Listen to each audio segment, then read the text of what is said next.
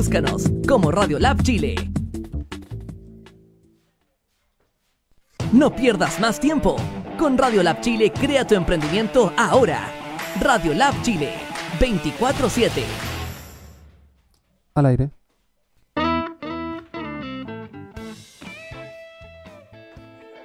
Al aire. Muy buenos días a todos nuestros auditores de Horizonte Positivo por Radio Lab. Y le damos la bienvenida a un nuevo capítulo de este programa, ¿cierto?, de crecimiento personal y emprendimiento. Así que hoy día estamos en el día 8 de mayo de 2020, ¿sí? ¡Wow! En medio de la pandemia. ¿Cómo estamos, Rosario? Buen día. Buen día a todos, aquí muy contentos de poder reencontrarnos un día viernes con toda la energía a compartir dos temas que son súper interesantes y relevantes en esta etapa. Recuerda que puedes seguirnos, ¿cierto? A través de Facebook, a través de Instagram, puedes compartir después y ver el video en YouTube y Spotify. Así que los invitamos a compartir este programa porque hoy día va a estar entretenido con un gran invitado, ¿cierto Marco? Así es, tenemos a una persona bastante especial, un colega, ¿cierto?, que trabaja mucho en eh, recursos humanos, digamos, acompañando ¿cierto? a la empresa ¿cierto? en consultoría. Ese el personaje es Gonzalo Urbina. Hola Gonzalo, ¿cómo estás? ¿Cómo están? Buenos días. Sí, pues aquí estamos preparados ahí para, para todas sus preguntas. Bienvenido. Eh, bienvenido, bienvenido. Te veo ahí que estás en el estudio ahí directamente. El micrófono, mira, mira. Ah. Excelente. probando micrófono. Probando, probando. O sea que micrófono, por el micrófono hoy día no nos vamos a quedar. Por micrófono no nos vamos a quedar. bueno, yo contarles que Gonzalo, ¿cierto?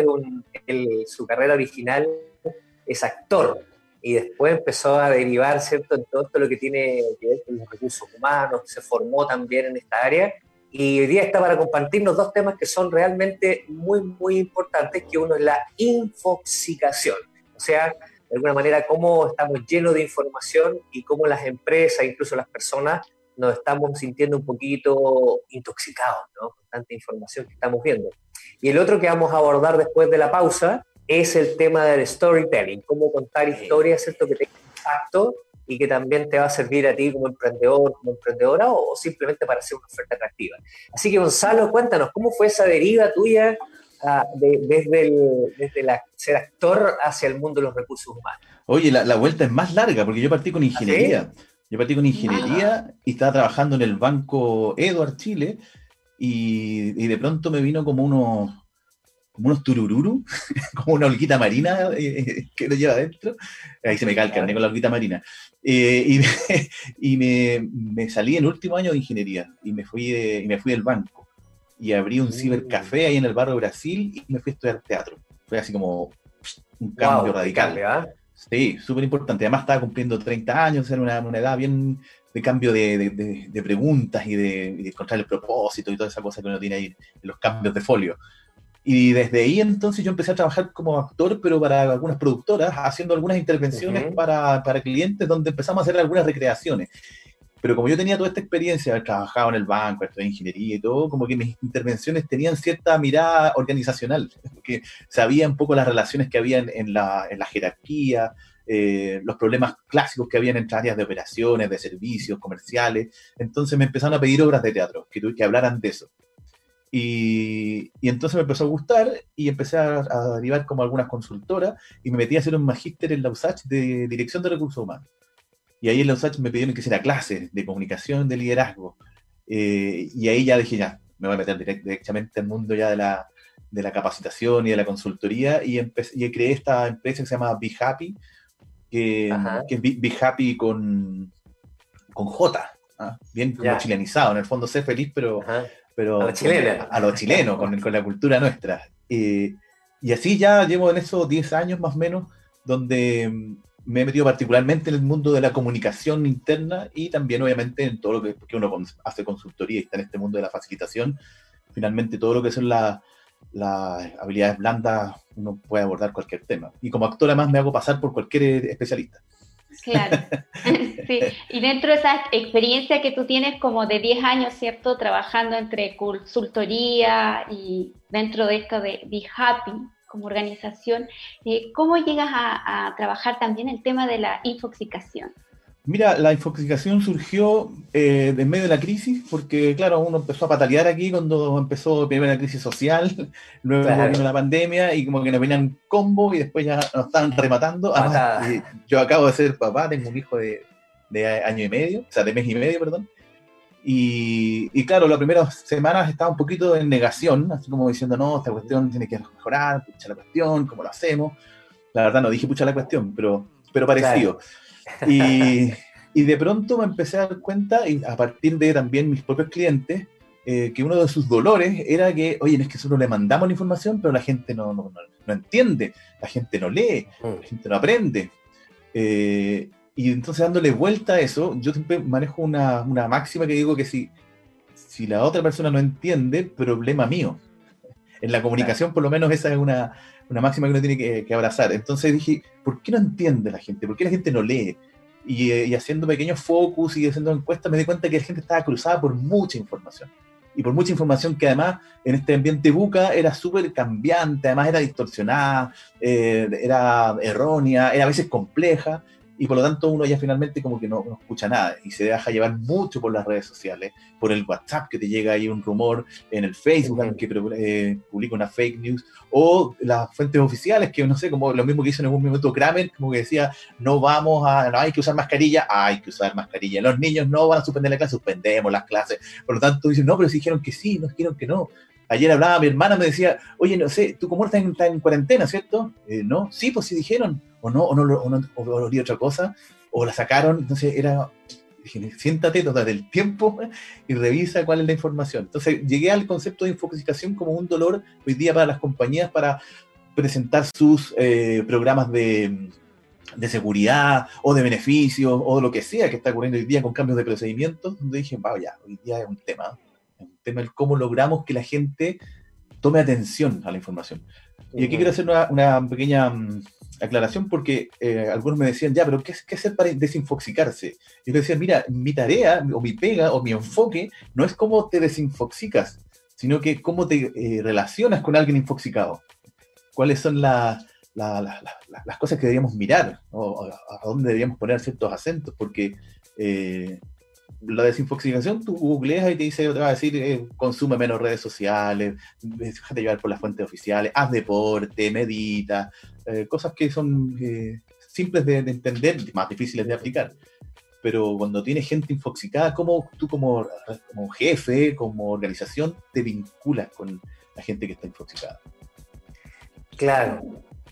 Ah. Eso. Justamente, sí.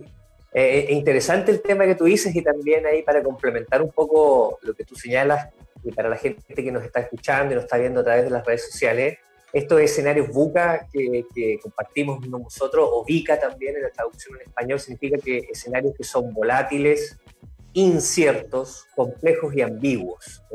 Es un modelo que se ha estado ocupando por lo menos unos 10 años y que mm, los que estamos un poquito en el tema de la consultoría siempre estamos tratando de traspasar eh, esto un poco las organizaciones.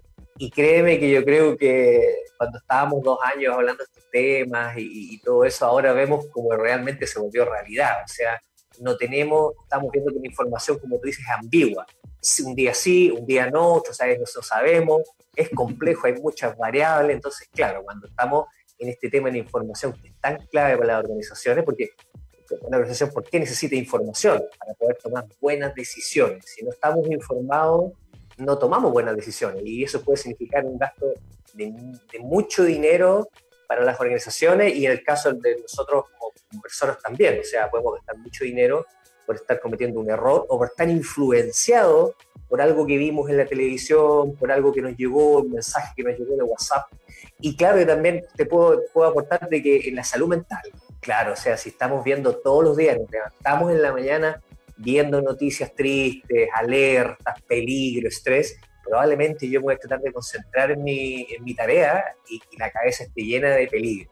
Entonces yo creo que lo que tú estás apuntando está súper cierto, Gonzalo, y creo que es un gran aporte porque realmente hay que como disciplinarse, ¿no? A este nuevo cosa estar en el, teletrabajo, en la home office, y, y, que no estamos con mi compañero y no estamos con el supervisor, entonces aún más cuesta para muchas personas también enfocarse en su tarea. ¿Qué podrías recomendar en ese sentido a las personas como para ir manejando todo este tema de tanta información que está apareciendo? ¿Qué es que tú que hacer? A, a, mí lo que me pasa, primero es que eh, me genera mucha mm, rabia el, como lo perverso de los, de, la, de, la, de los medios de comunicación. Y lo perverso lo digo porque uno prende, como si tú la tele, y hay una cosa de, que, que, aparece en rojo, eh, pandemia, y una música, para, para, pam, pam, para, pam, para, para. Por lo tanto, te predisponen al tiro de decir, estamos mal, algo terrible está pasando. Eh, uno no, dice, a ver, a ver qué pasa, no. Entonces, me pasa que empiezo a llamar amigos, y ¿cómo estás? Ay, va, padre, no, se me cayó todo. Y además la gente, hay una, hay una canción de, de, los prisioneros, eh, no, de, sí, de los prisioneros, que decía, todo el mundo dice que vive sufriendo como nadie más, cuéntate una historia original. Me gusta mucho esa frase de esa canción, porque eh, cuando uno llama a un amigo, llama a un compañero, te cuenta su drama como si fuera el, el gran afectado de esta pandemia. Eh, y la verdad es que estamos todos, y particularmente los independientes, súper golpeados. Eh, pero es una, simplemente, yo creo que en esto del proceso de gestión del cambio, ¿no? en estas etapas, eh, yo creo que tenemos que acortar la brecha entre la negación y la aceptación. Esa rumiación, la que uno se queda pegado y no, y por qué yo, y que pucha, y rápidamente entender que es un escenario que cambió y que este nivel de eh, vértigo de los cambios va a seguir y probablemente esto vamos a tener que encontrar nuevas maneras de vincularnos, de relacionarnos, de trabajar. A lo mejor me voy a dedicar a cosas a las que no me dedicaba antes, voy a tener que cambiar de giro, voy a hacer un paso en falso, pero tengo que moverme, tengo que movilizarme ya y entender que, que muchos, yo sé que algunos están más, más complicados, pero muchos somos más bien privilegiados igual. Eh, tenemos salud, estamos bien, hay posibilidades, hay, hay, claro. hay, hay oportunidades. Entonces, eh, claro, yo creo que primero no hacer caso harto a lo que está ocurriendo y tratar de tomarse un tiempo para mirarse en este tiempo, en este momento. Uno siempre dice, me falta tiempo para mí, me falta tiempo para estar conmigo. Bueno, llegó ese momento, llegó ese rato para decir, ahora llegó ese momento cuando decía, cuando tenga tiempo, bueno, ahora tienes tiempo, mírate, ve cuáles son tus fortalezas, tus capacidades, tus habilidades y qué puedes hacer con eso y qué has hecho con eso y qué próximo paso vas a dar. Vincúlate con otras personas que estén en la misma y trata desde ahí construir, construir, eh, porque en ese proceso, que si bien puede llegar a ser errático, vas a encontrar un camino, pero con confianza en lo que ya tienes también. Eh, no dejarse tanto eh, influenciar por lo que los medios, tus amigos, la gente, el WhatsApp te están diciendo. Hay que encontrar rápidamente un horizonte positivo.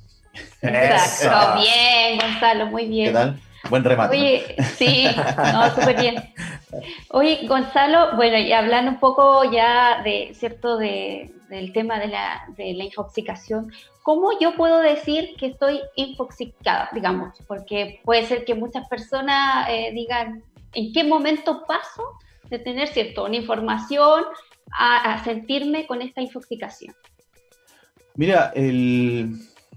me resultaría difícil pensar que, claro, porque además, eh, de alguna manera estamos todos ya infoxicados, querámoslo o no, querámoslo o no, estamos eh, atacados por distintos frentes. Por lo tanto, más allá de los síntomas, yo creo que es una, una condición. ¿ah? Eh, somos seres infoxicados hoy día.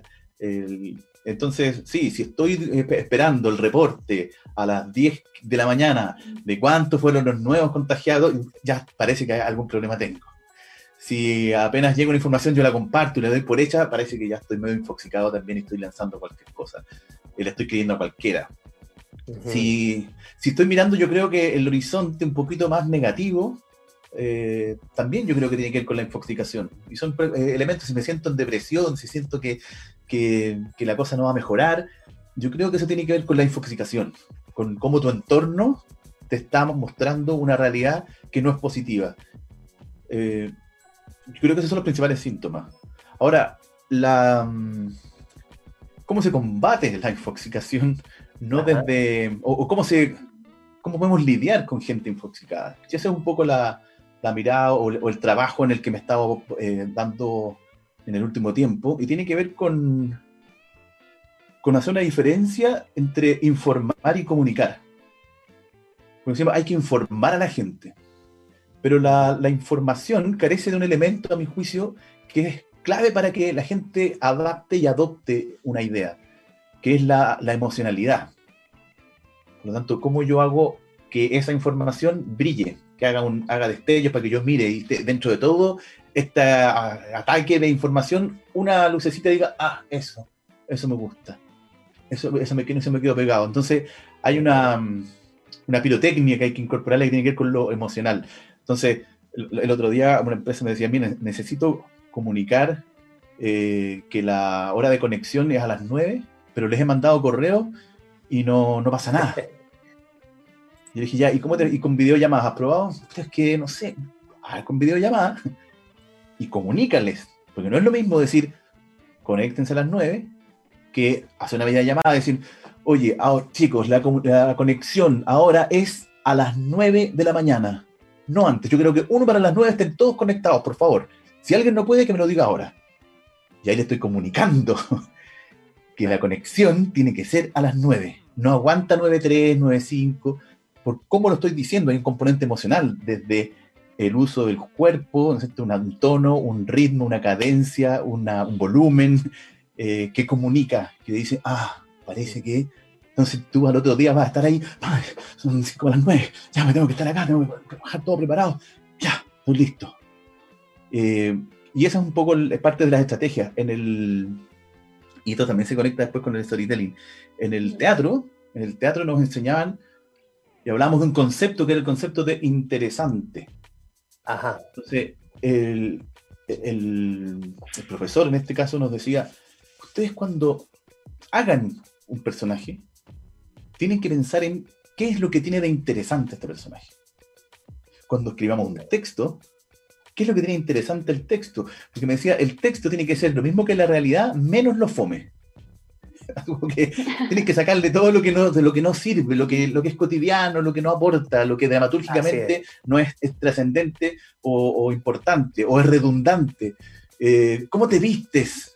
¿Cuál es el vestuario de tu personaje? ¿Cuál es tu, tu planta de movimiento? Eh, cómo es la relación que tiene la relación entre los personajes, es interesante. Entonces, todas esas preguntas tenían, estaban cruzadas por lo interesante. Entonces, cuando uno empieza a combatir la infoxicación, tiene que dotarla de esa emocionalidad y de ese concepto de interesante para que quien lo vea diga, ah, ya, a ver de qué se trata esto. Hoy día, cuando está todo el mundo con esta, eh, con esta carga negativa, tú de pronto tiras esta capsulita de humor o algo entretenido, hace que uno desvía la atención para allá. Y ahí hay una estrategia, por ejemplo. Y entonces miras, pum, y después viene el mensaje.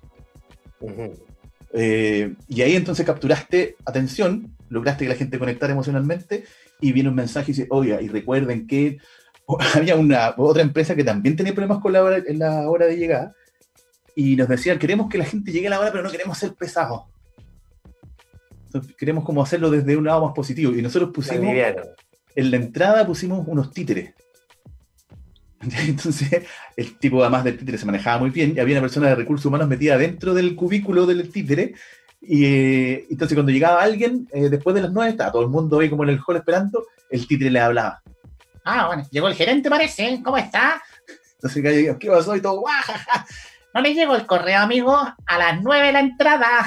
y la gente paraba las patas de la risa, porque el tipo más se manejaba súper bien porque era un titiritero del centro y, generó un alto impacto muy positivo, donde se, yo, digo un poco de, uno ridiculiza conductas que no quiere que se, se repliquen, entonces jugábamos con eso y al otro día todo el mundo sabía que tenía que llegar a la hora, no, no vaya a ser que esté el titiritero ahí y me suba ahí al columpio.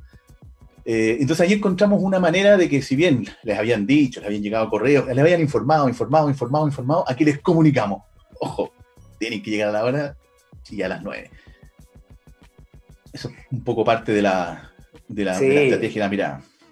Bueno, yo creo que eso comparte mucho con los principios de, lo lúdico, ¿no? De, esto que hemos invitado también a otros amigos que tienen que ver con, con, las metodologías lúdicas y de alguna manera este componente lúdico y que conecta mucho con la emoción, eso es lo importante, o sea, no es lúdico por lúdico, sino que es emocional, nos conecta. Yo creo que, yo creo que haría esa diferencia, fíjate. Yo creo que más que lo lúdico, yo, me gusta más las metodologías emocionales.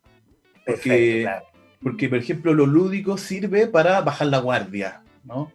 Eh, pero también tú puedes contar una historia emotiva, y ahí vamos a ir haciendo pequeños, ya, pequeños eh, vínculos con el storytelling. Claro. eh, donde lo que tú buscas es conexión y necesitas atención y que la gente se quede ahí en un espacio más de reflexión y por lo tanto eh, en el proceso de aprendizaje son las emociones las que yo creo que catalizan el proceso de aprendizaje. Y todas te sirven, la rabia, el miedo, la emoción, la compasión, todas te permiten eh, anclar algunos espacios de, de aprendizaje distintos. Entonces son también distintas estrategias. Cuando uno también escribe las obras de teatro, yo hago teatro para, para niños. ¿no? Ujú. Eh, Ujú. y, y claro, después de un momento de, de- de humor viene la moraleja. Pero no desde el momento más, más de rabia o de, ahí desde la rabia o desde el miedo, viene un momento más emotivo. Y así uno va haciendo la estructura dramática para que se generen ciertas tensiones entre las escenas y entre los personajes. eh, que es un poco lo mismo cuando uno diseña una capacitación. También es una, una gran dramaturgia. Uno dice, tengo seis actividades que hacer. No las tiro todas al tiro, no las tiro todas de inmediato. Parto con una vitalizador, una activación, viene después las presentaciones, qué sé yo, luego viene una pregunta, eh, luego viene ya el contenido más duro, pero justo en esta hora, antes de, o después del coffee o antes del coffee, uno va armando esta como dramaturgia eh, de capacitación en función de, que el, de que el aprendizaje sea una experiencia. Una experiencia donde la gente siente que entra algo, tú, tú, tú, tú, tú, ah, aprendí esto, me dijeron esto acá, pum, pum, ah, 6 de la tarde, salí y oh, lo pasé súper bien, pero además aprendí.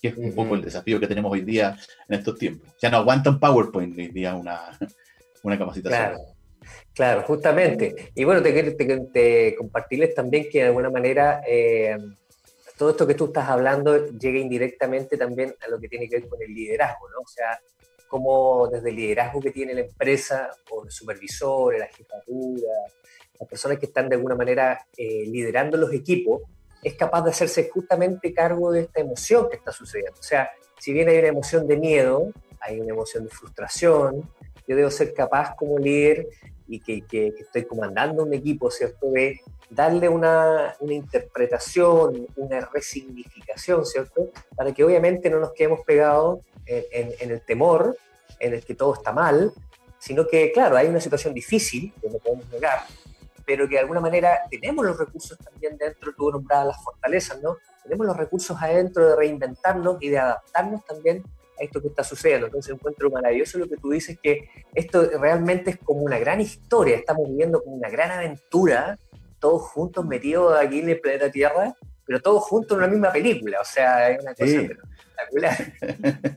Sí, yo creo que los liderazgos están súper, súper desafiados hoy día, porque además Exacto. uno sabe que las organizaciones muchas veces no han hecho proceso de acompañamiento y toman al, al mejor encargado de producción o al mejor vendedor y lo tiran de supervisor o lo tiran de jefatura y las personas teniendo competencias no las ha desarrollado y no las ha entrenado Eh, y, y se ve enfrentado ahora a, eh, a, a- a equipos que están eh, en la incertidumbre, en el miedo o en la rabia y tienen que hacer un proceso de inteligencia emocional súper importante, pues, de, de conectar con eso, de entenderlo, de, de saber decir lo que tienen que decir de una manera asertiva para que el equipo lo reciba, eh, de ser visionario, de, de tener una mirada estratégica, de conectar con lo que pasa dónde va la compañía, pero sin descuidar qué es lo que necesita el equipo y hacer, porque son el jamón del sándwich, ¿no? Entonces, ¿cómo, cómo hacen eso para, eh, para, para que la- las organizaciones no pierdan los resultados? Que es un poco también el gran miedo, ¿no? De, de cuán- cuánta productividad hay hoy día desde el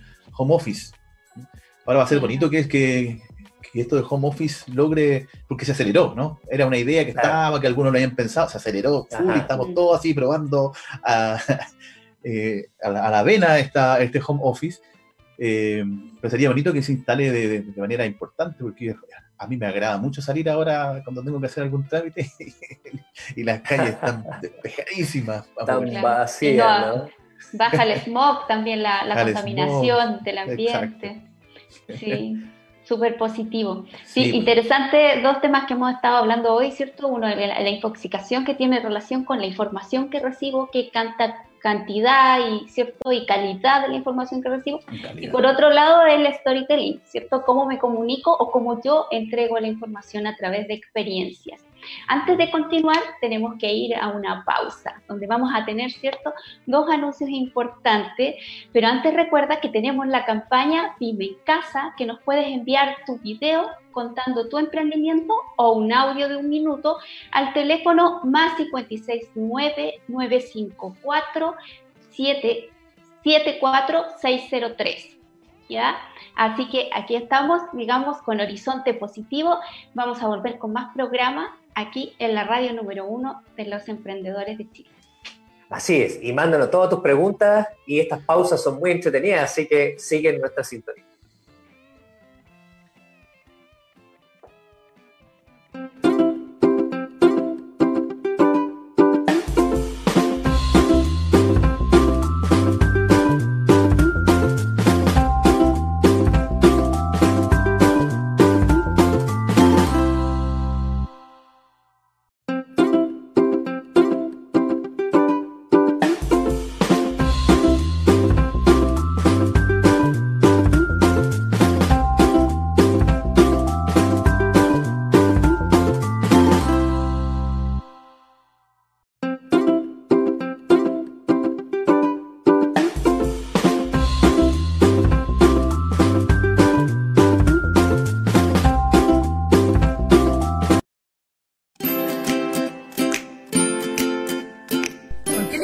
Es la mejor alternativa de aprendizaje online, puedes hacerles preguntas en vivo al profesor y compartir conocimientos con los demás estudiantes. En LibrePiensa te ayudan a mejorar tus dificultades y apoyan en todo momento. Es el lugar donde yo encontré paciencia, dedicación y tiempo para explicarme las materias que yo no entendía. En Libre Piensa encontré profesionales que me brindaron la seguridad para rendir mejor en el colegio. Los profesores son muy cercanos y me ayudaron a transformar mis dificultades en oportunidades. Libre Piensa tiene la mejor asesoría individualizada y clases a medida de cada uno. Estoy aprendiendo a leer con el profesor Juan a través de la computadora. Estudiar en línea con los profesores de Libre Piensa es la mejor ayuda en estos tiempos de coronavirus. Aquí yo, yo aprendí a contar y a ser mejor. Por eso, ven a Libre Piensa. Ven a Libre Piensa. Ven a Libre Piensa. Ven a Libre Piensa. Ven a Libre Piensa. Ven a Libre Piensa. Ven a Libre Piensa. Ven a Libre Piensa.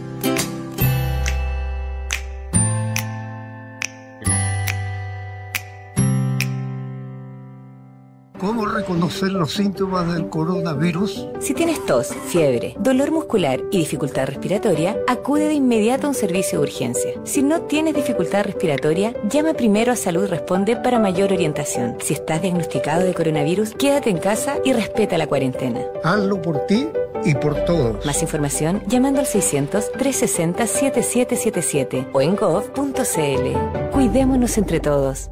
Ministerio de Salud, Gobierno de Chile.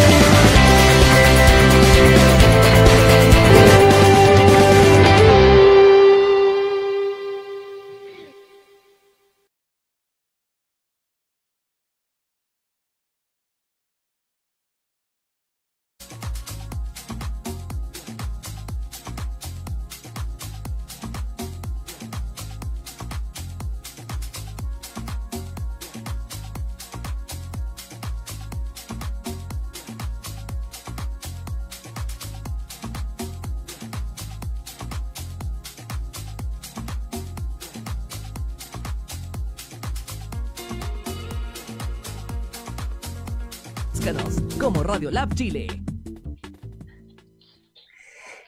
Bueno, muy buena, estamos de vuelta, estamos de regreso, ¿cierto? Nuestro programa Horizonte Positivo acá con Gonzalo Urbina.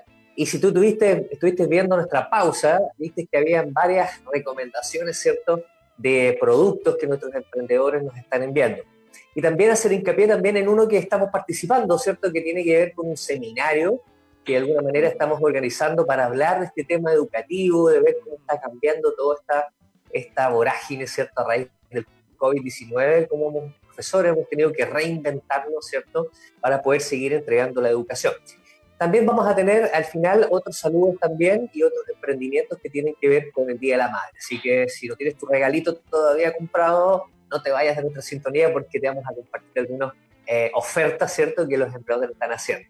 Y mira, estábamos conversando un poquito en, en la parte anterior, en la primera parte, y que hay, una persona, hay un grupo de nosotros que auspicia nuestro programa que es Impulsa Emprende, ¿cierto? Tú sabes que Impulsa Emprende es una organización, ¿cierto?, que está haciendo muchísimo apoyo a todas las mujeres emprendedoras en todo Chile con capacitación, con plataformas, ¿cierto?, con seguimiento también de sus emprendimientos, así que eh, te invito también a revisar su página. Y teníamos este invitado, ¿cierto?, que hemos pasado desde la infoxicación y ahora vamos a adentrarnos un poquito en cómo, eh, digamos, narrativamente poder expresar qué es nuestro servicio, cómo podemos expresar a nuestros clientes, ¿cierto? Eh, qué es lo importante de lo que estamos nosotros vendiendo o ofertando como productos o servicios. Así que Gonzalo, muchas gracias por estar eh, nuevamente con nosotros y cuéntanos un poquito de qué se trata esto de storytelling.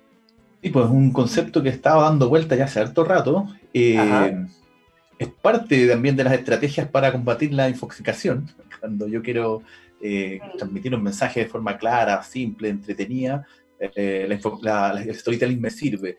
Mira, eh, voy a contar una pequeña anécdota. Yo tenía un compañero que, que le decíamos en el banco el carita contenta. Y esta, esta era su cara cuando llegaba en las mañanas. Entonces, eh, eh, era lo opuesto. Entonces, Carita Contenta, además no llegaba a la hora, y Carita Contenta costaba pillarlo en el trabajo. Y cuando uno le pedía cosas no era particularmente motivante, que digamos. claro. claro. Entonces, el día le digo yo a Luis, a otro compañero, mira, ahí viene Carita Contenta. Y pensando que a Luis le iba a parecer gracioso, eh, y Luis se queda serio y no se ríe. Y me queda mirando.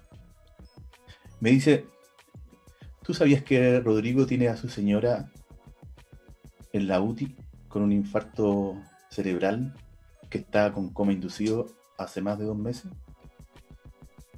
Eh, no. Y tú sabes que él tiene tres hijos, que los tiene que ir a, dejar al colegio, a buscar todos los días, que saca la mugre por tener la pega al día. ¿Sabías eso, no? Mm, no. A ver si le seguí diciendo yo carita contenta. Y se fue. Claro. Y ese día. Tomar conciencia. Yo quedé así y dije, bueno, fue el día que aprendí más de prejuicio y de empatía. Una historia es eso, nos sirve para generar una conexión y para transmitir una idea. Entonces, ¿cómo yo articulo esa idea? artículo esa historia, cuáles son los personajes, cuáles son los elementos. Yo quiero hablar de hoy día de empatía y de prejuicio, un storytelling. Entro con una experiencia. Yo siempre recomiendo que esa experiencia idealmente sea genuina, sea real, y uno le va poniendo nomás un poquito más de pimienta, un poquito más de sal, de orégano, ¿cierto? Para que tenga un poquito más de sabor. Pero las experiencias, o si no, tomar grandes cuentos o historias que, sean conocidas, esas eh, pequeñas eh, historias, pero claro. claro, metáforas, etcétera. Pero que te permiten anclar una idea. Entonces, eh, claro, cuando empezaba a ver que hay el storytelling, hay una cosa que me pasa mucho, que es cómo yo cuento, cómo, cómo se arma la historia, que es parte de lo que harto se hace con el storytelling, pero también cómo la cuento. Entonces tiene por un lado la parte de la estructura dramática ahí, desde Aristóteles, desde eh, Tarantino, tú puedes tomar distintos referentes para decir cómo se puede estructurar una historia, pero cuáles son también las competencias personales que yo tengo que tener, desde el uso de la voz, el uso del espacio, las distancias, los volúmenes, en la cara, el rostro, las manos, para que quien escucha esto te tome atención. Entonces, eh, cuando me di cuenta que, claro, yo era actor, que tenía esta experiencia en las empresas, que, que además hay una tendencia natural a contar historias, dije, me voy a meter en el storytelling derechamente. Porque te sirve como profesor, te sirve como jefe, como líder, eh, te sirve como emprendedor para entrenar tu pitch y, y, cómo haces tú para vender tu producto frente a tus clientes, eh, te sirve frente a tus hijos. Es una herramienta que, bueno, es prima hermana del teatro, prima hermana del teatro. Y además me pasa mucho, y esto es un juicio o un prejuicio, no lo sé bien, pero desde mi experiencia, es un juicio desde mi experiencia. No tengo quizás una, una muestra tan significativa, pero eh, al menos los chilenos tienen una, una habilidad de comunicación baja en general. A diferencia de los amigos más de... Como muy plano, Hablamos todo bastante plano. y tenemos ciertas creencias que hacen que nos comportemos así. O sea, eh, la risa abunda en la boca de los tontos. Eh, Lo hablábamos la semana pasada, sí. o, o, cuando uno va a trabajar dice, ya, pongámonos serio. O sea, para trabajar tienes que estar serio y por lo tanto el trabajo es serio. Y se generan creencias y juicios que generan realidad. Por lo tanto, yo le hablaba el otro día y le hice la pregunta varias veces en estos talleres de, de, capacitación que uno se empieza a encontrar cada vez, o me empecé a encontrar cada vez más con venezolanos y colombianos ahí, que son la contraparte, en este caso de, de la expresividad. Yo les decía, ¿cómo es ustedes en Colombia, en Venezuela, cuando van en el ascensor? ¿Cómo es la relación? Ah, nos, nos contamos la vida. Nos contamos la vida entre el piso 1 y el piso 7. ¿Y qué pasó cuando llegaron acá? Oh, era como todo. Mirando el suelo. bueno, bueno, buenos días. Es como, buenos días. Subtexto. Estoy en el trabajo. Soy serio. Estoy en un ambiente no lúdico. Entonces, eh, también a mí me pareció que el storytelling era una herramienta necesaria, un poco para chasconearnos, para sacudirnos, para votar creencias y además por ponerlo en valor, porque finalmente los que tienen la capacidad de comunicación más entrenada empiezan a tener una habilidad y una competencia distintiva del resto, donde la gente tiende a hablar enumerando, donde cuando hacen la venta dicen, bueno, mira, esto es súper bueno, esto también es bueno y esto también es súper bueno. ¿Y cuál es lo bueno? ¿Cuál es el mejor de todos? Son todos iguales. Mira, este tiene esto, súper bueno. Este acá también puede ser esto. Y bueno, y este, este acá. Ya, y uno era parece mejor que el otro. Y, le, puse un poquito más de pimienta y de color al otro, porque lo que quería transmitir era otra cosa. Entonces, en el storytelling uno trabaja las intenciones. Pero después de las intenciones hay un comportamiento asociado a esa intención. O sea, les digo, ¿cómo es eh, la intriga? ¿Tú quieres intrigar? ¿Cómo es la intriga? Sonoramente. Ah, claro. Y, es, es, fuerte o es despacio la intriga. Fuerte, claro. claro. Es fuerte. ¿Y el misterio? El, el, misterio puede ser más bajo, puede ser más lento. Entonces yo le voy a decir, ah, miren, eh, les quiero contar, eh, les quiero contar algo que me pasó. Ya. Intriga, misterio. ¿Se dan cuenta que le meto mi tiempo, pausa, es otra velocidad? Ah, otra cosa, miren, entusiasmo. Oye, y esto, por favor, no lo vayan a hacer. Advertencia. Entonces, estacato, ligato, volumen, eh, tono, son una serie de elementos de competencias personales en términos del storytelling, como storyteller. O sea, un storyteller de storytelling. el, que, el que tiene buenas historias, pero además tiene la capacidad de contarlas bien. En el teatro ahí dice, a, cómico bueno no hay texto malo. a cómico bueno hay texto. Cuando tenéis capacidad para contar buenas historias, a veces incluso la historia no es necesariamente tan buena. No sé si se acuerdan del eh, de Fernando Larcón. Ya, sí, sí, sí. Fernando Larcón. Tiene unos chistes malos. Malos. Pero malos, malos pero los tiene a todos cuatro o cinco minutos mirándolo, porque el tipo tiene el histrionismo y la capacidad de poder mantener la atención. Ahora, él está en una tecla, ¿no? Más arriba, pero yo también puedo hacer lo mismo desde, eh, desde la compasión, desde la contención, desde la rabia. Puedo, puedo hacer lo mismo, hacer que la gente vaya viviendo un pequeño viaje, ¿cierto? Conmigo a partir de un pitch que yo le quiero comunicar. Exacto. En el caso de los emprendimientos, si no logras conectar con el otro, si no, logras eh, llegar con una emoción, no vendes. eso pasa, pasa mucho.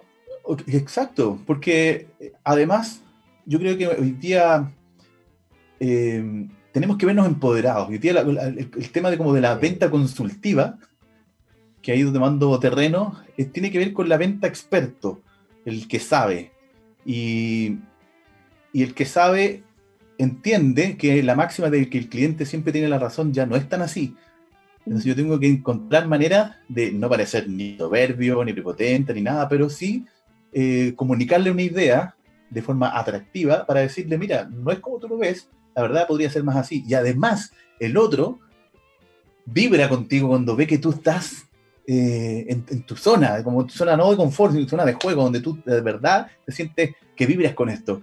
Me ha pasado muchas veces que cuando de repente en, un trabajo me piden algo que es lo que a mí es justo lo que quiero hacer, se ve que me los ojos así. Y mm. oh", entonces me, como que se emocionan contigo. Si uno logra que eso ocurra permanentemente a través de un buen relato y utilizando las herramientas eh, personales que tienes, porque nadie tiene que, para ser eh, eh, histriónico o para trabajar el carisma, no es algo que no, tú no tienes que estar todo el rato arriba. El carisma también, personas que son a veces más serias, pero que tienen la capacidad de capturar nuevamente el concepto que hablamos antes, el interés. Eh, uno tiene que ser interesante para el otro. Esa es la gran clave. ¿Y cómo lo hago? Me tengo que esforzar, tengo que hacer un trabajo. O sea, no, me puedo quedar en que no, si el producto es bueno y voy. No, ¿cómo yo lo pongo en valor? ¿Cómo eso que yo veo que está aquí y puede que esté aquí, cómo hago que salga y que el otro vea y diga, oh, sí, es bueno, lo quiero, lo necesito, me gusta. Entonces también eh, ahí está el elevator pitch, el storytelling, hacer herramientas complementarias que uno puede ir combinando para poder hacer un buen, eh, una buena venta, una buena oferta de tu producto. claro. Qué, maravilloso lo que comentas tú y han pasado varias ideas en mi cabeza, ¿no? De cómo poder volverse un storytelling, digamos, y empezar a, explorar esta, esta, variante. Entonces, es como cuando veo uno, a un niño, ¿cierto? Contar algo. Tú lo ves ahí con todas sus ganas, contando, moviéndose, eh, inventa una historia. Entonces yo creo que también la invitación, yo creo que también a nuestros emprendedores que puedan tomar la cámara, ¿cierto? Y empezar a ensayar, o sea, y conecte, conectarse con, tú decías algo muy importante, con algo auténtico, o sea, una historia que realmente te haya conmovido. Y de alguna manera uno está todos los días teniendo insumos, historias, ¿cierto? Por ejemplo, los que venden eh, productos, cómo ese producto a lo mejor eh, le generó un cambio positivo a, tu cliente. Entonces ahí tienes una historia que contar. O sea, me llamó, ¿saben qué les quiero contar? Que me llamó esta persona de provincia que recibió nuestro producto y no me van a creer que... Y, ya estáis contando un storytelling. O sea, no es algo tan lejano a lo que nosotros normalmente hacemos. Incluso cuando tú ves a las personas conversando en la calle, ¿no? O sea, cuando las ves conversando a dos amigas, tú ves la gente, cómo gesticulan, cómo expresan con las manos, oye, no sabes nada, lo que pasó el otro día, ¿sabes qué? Y tú ves que la persona está fascinada, o sea, hay gente que es muy buena para contar historias desde lo común. Entonces, quizá eh, adentro de la cabeza hay como una separación, ¿no? Claro, sí. dice, o seamos serios, o sea, hay que seguir como siendo Oye, lo que dice Marco es tan cierto porque muchas veces me dicen, oye, vamos a hacer un taller de comunicación. Y yo les digo, mira, no sé, o de, o de calidad de servicio. Yo digo, mira, yo no sé si le voy a enseñar a atender bien. Porque, si ellos reciben gente en su casa, lo más probable es que los atiendan súper bien.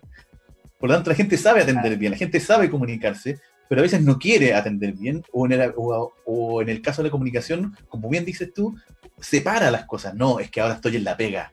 No sé, todo esto que hago así, ahora lo bajo y no, ahora sí, mira, bla, bla, bla, bla, y lo formalizo y bajo entonces el nivel de eficiencia. Y mencionar otra cosa que también me llamó la atención cuando mencionaste a los niños, eh, desde la otra mirada, desde, desde a quién le cuento la historia, también es importante identificar quién es mi público.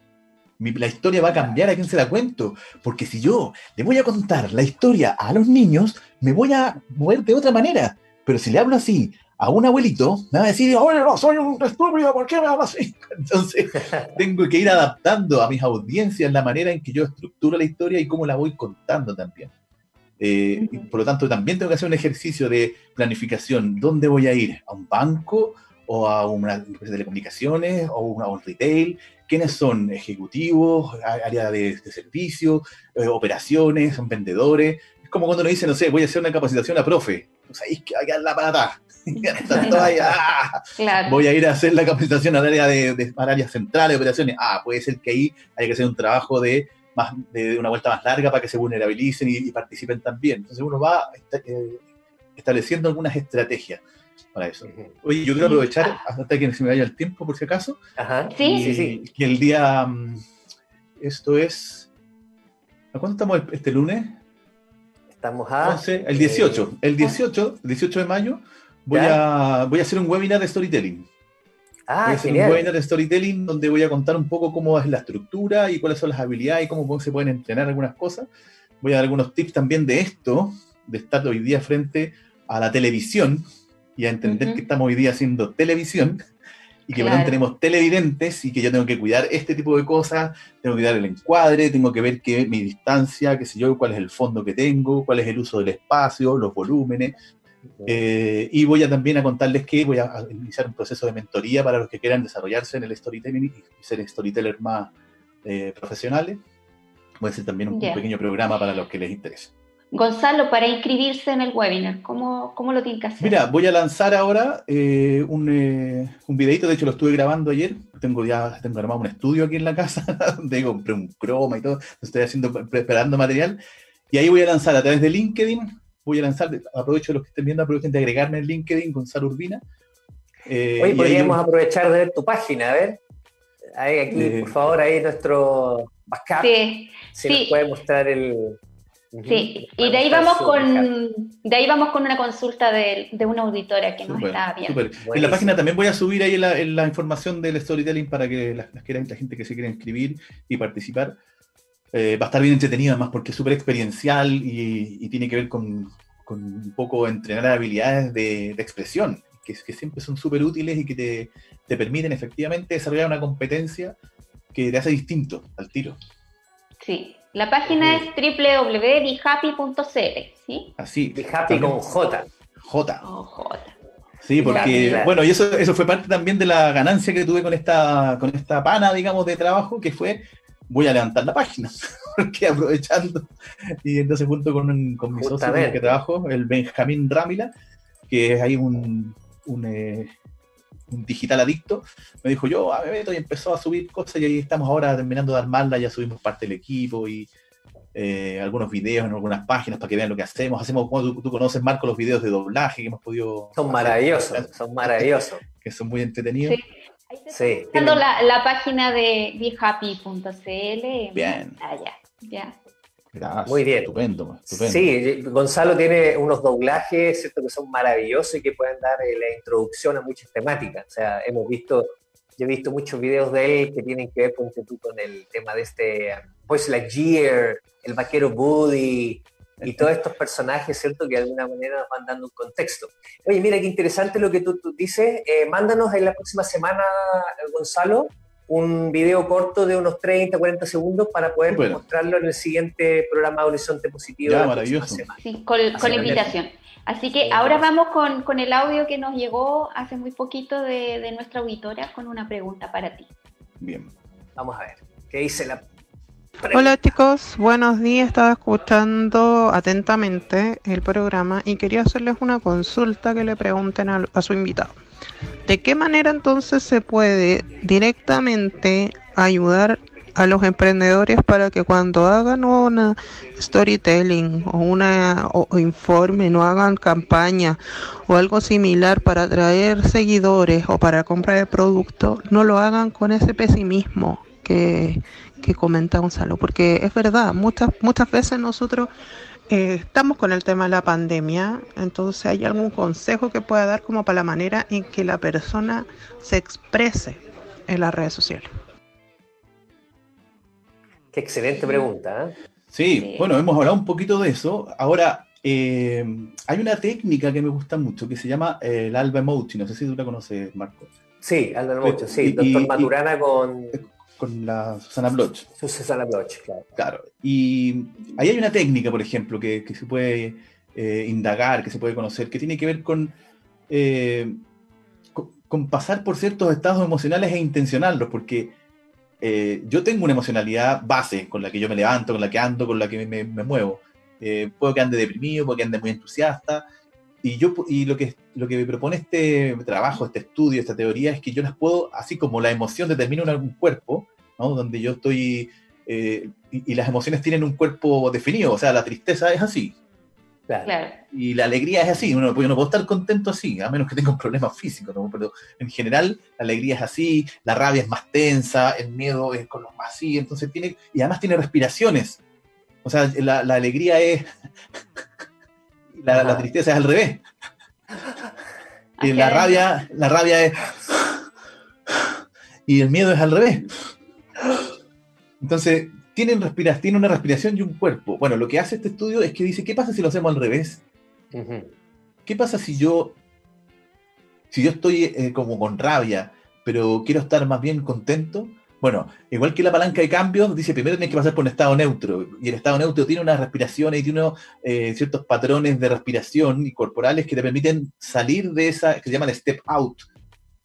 Salgo un paso afuera de lo que me está pasando y a través de la respiración. Y es breve, ¿no? uno tiene que estar horas en esto. O sea, el step out lo logras en 3, 4 minutos con pequeñas técnicas y patrones respiratorios, sales de la emoción, estás en neutro y luego empiezas a decir, bien, ahora quiero estar más empoderado y quiero ir más, ya, entonces voy a parar aquí.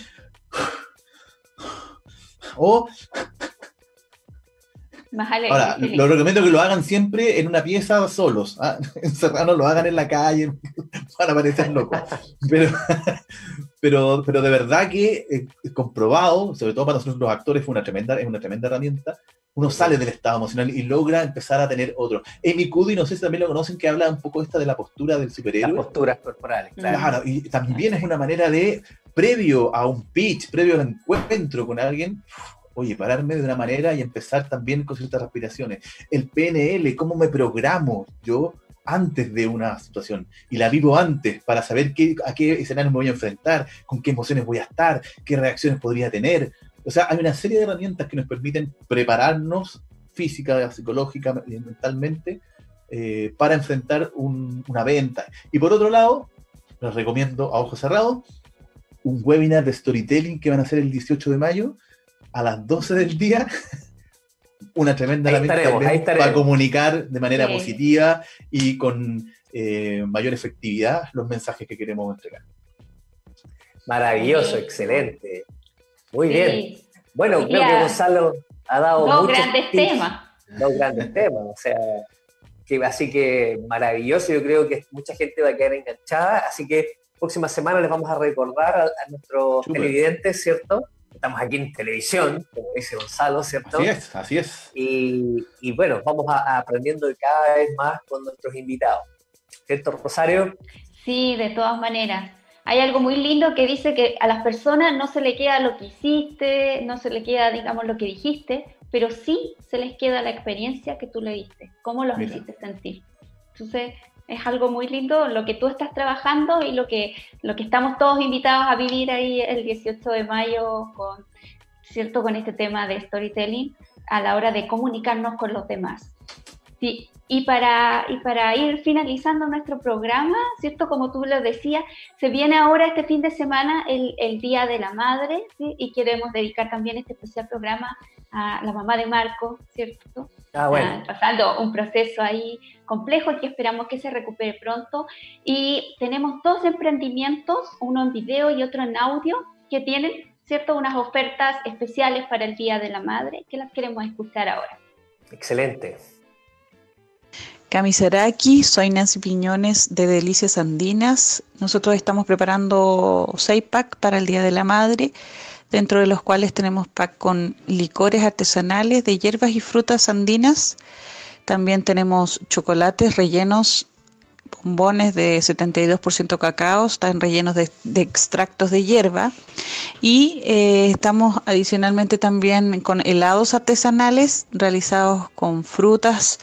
Eh, como por ejemplo mango, maracuyá, maíz morado, también tenemos chañar, copao, papaya, tenemos varias, eh, muchas grandes variedades de los helados y eh, estamos despachando a todas las comunas.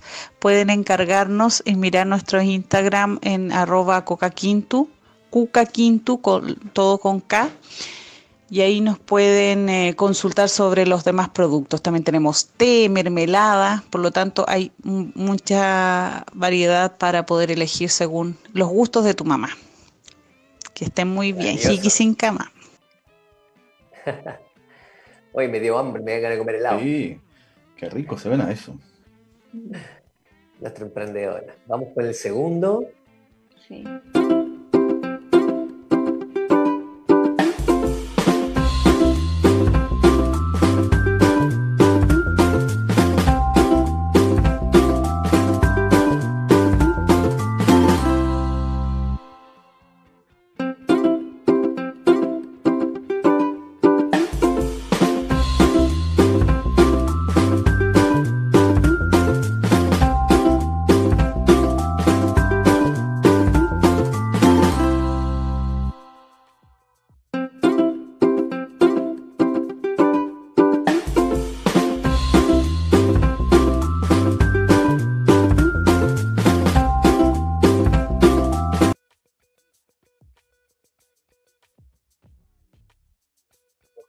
Ahí para realmente acompañarte, sobre todo empresas, o también pymes también que quieren desarrollarse, ¿cierto? Avanzar en todo este tema, porque recuerda que si todos tenemos que salir al, mercado online, digamos, ya para vender nuestros productos, para hacer clases, qué bueno que alguien que está metido de lleno en esto te pueda asesorar, o sea, disminuir la brecha de que te separa, ¿cierto?, de lograr el óptimo y tomar un curso, ¿cierto?, invertir unas luquitas, yo creo que te va a traer mucho beneficio. Así que ahí viene, el siguiente se está mostrando, el siguiente emprendimiento.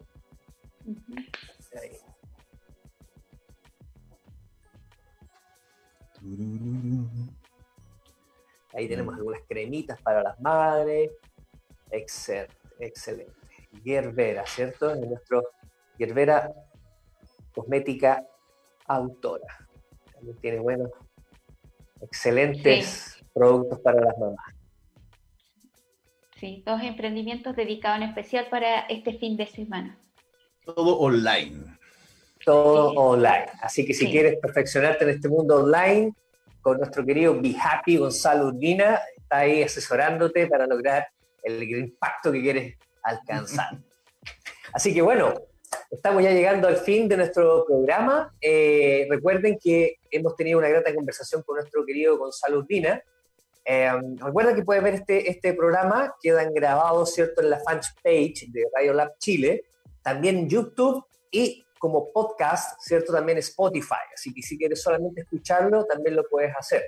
Eh, puedes replicarlo, compartirlo para personas que obviamente eh, se benefician de esta de estos aprendizajes. Si el otro día me escribieron, oye Marco, queremos compartir esto a nuestra red de emprendedores, por favor, compártelo. La idea es que el conocimiento se expanda. Eso es. Así que llama, linkea, compartir todas las posibilidades. Así que no te despegues también de nuestra sintonía porque dos y media viene el programa de François, ¿cierto? Que es nuevamente, que también tiene eh, todo lo que tiene que ver con crecimiento personal, con, con invitados siempre de lujo, como siempre hacemos en Radio Lab. Así que muchas gracias, Gonzalo. Bien, pues. Gracias, Gonzalo. Desearles a todos un excelente fin de semana. Ahí que participen el 18 de mayo en, el webinar de Gonzalo. Un abrazo gigante para todas las madres. Así es. En especial, un regalo. Sí, y en especial a tu madre también, Marco.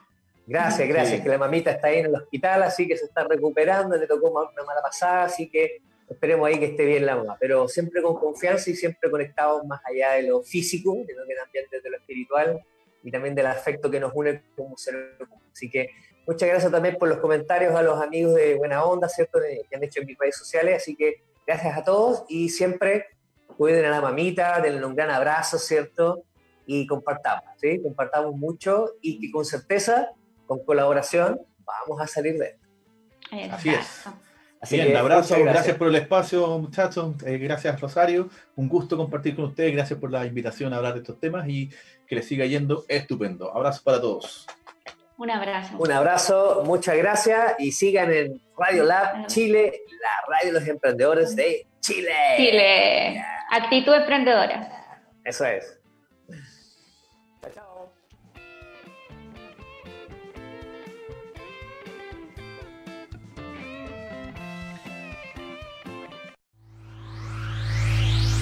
Cultura efectiva, cultura emprendedora, cultura colaborativa.